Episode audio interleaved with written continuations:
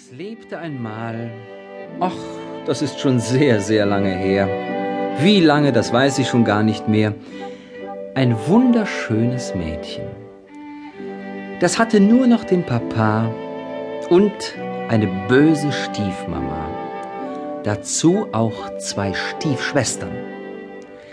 Die liebten nur die Spielerei. Das Mädchen plagte sich für drei in Hof und Stall und Küche. Und gingen die anderen lustig aus, dann blieb es ganz allein zu Haus und schlief nachts in der Asche. Drum ward es schmutzig, schwarz und grau, und ihre Schwestern lachten. Ach, schau, da kommt das Aschenputtel. Tja, vom ersten Hahnenschrei bis tief in die Nacht hinein jagte die böse Stiefmama das arme Mädchen hin und her, ließ es die Stube scheuern, ließ Wasser holen, Holz hacken und Feuer anzünden.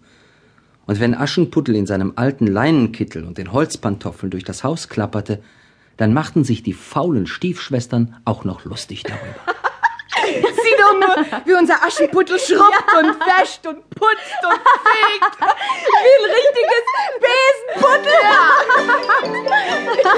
Ja.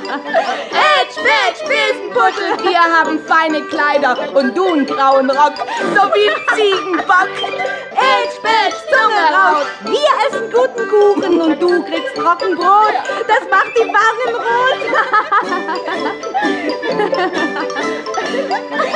Ätsch, Pätsch, ausgelacht. Wir schlafen weich in Betten und du liegst hart am Herd. Das ist auch Goldes wert. Ätsch, Pätsch, Nase lang. Wir fahren in der Kutsche und du läufst hinterdrein. Wohl über Stock und Stein. Ätsch, Pätsch, Besenputte, Besenputte, Besenputte, Ätsch. Ah, das seid ihr ja, meine lieben Töchter. Und da ist ja auch unser Aschenputtel. Gebt acht. Ich muss wieder einmal auf den Jahrmarkt in die Stadt. Möchte euch gern etwas Schönes mitbringen. Drum sagt mir, was ihr euch wünscht. Meine eine Tochter, was wünschst du dir vom Jahrmarkt? Was wünschst du dir vom Jahrmarkt? Oh, bitte, sag es mir. Nun ja, Papa. Ich will einen Sonntagshut mit bunter Blumenpracht. Stünde der mir sicher gut. Ist recht, mein Kind.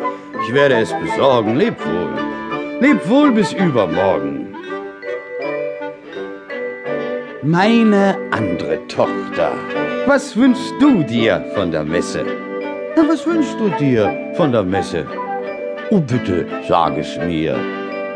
Na ja, Papa, ich mag einen Fingerring mit einem Edelstein, wie er beim Goldschmied hing. Ist gut, mein Kind, ich werde es gern besorgen. Leb wohl. Leb wohl bis übermorgen. Und du, Aschenputtel, was wünschst du dir von der Reise? Na, was wünschst du dir von der Reise? Nun komm, sag es mir. Oh ja, Papa, brich mir bitte mit der Hand so einen Haselzweig an deines Wegesrand. Ja, ja, mein Kind. Ich werde auch das besorgen.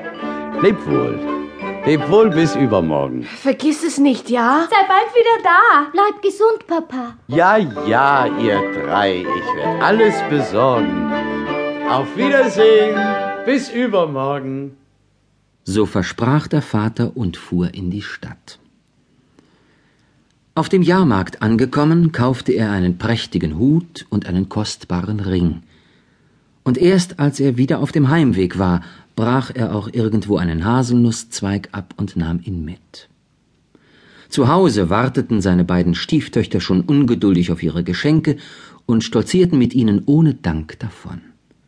Nur das arme Aschenputtel machte einen tiefen Knicks und lief dann mit seinem Haselnusszweig in den Garten und pflanzte ihn dort ein.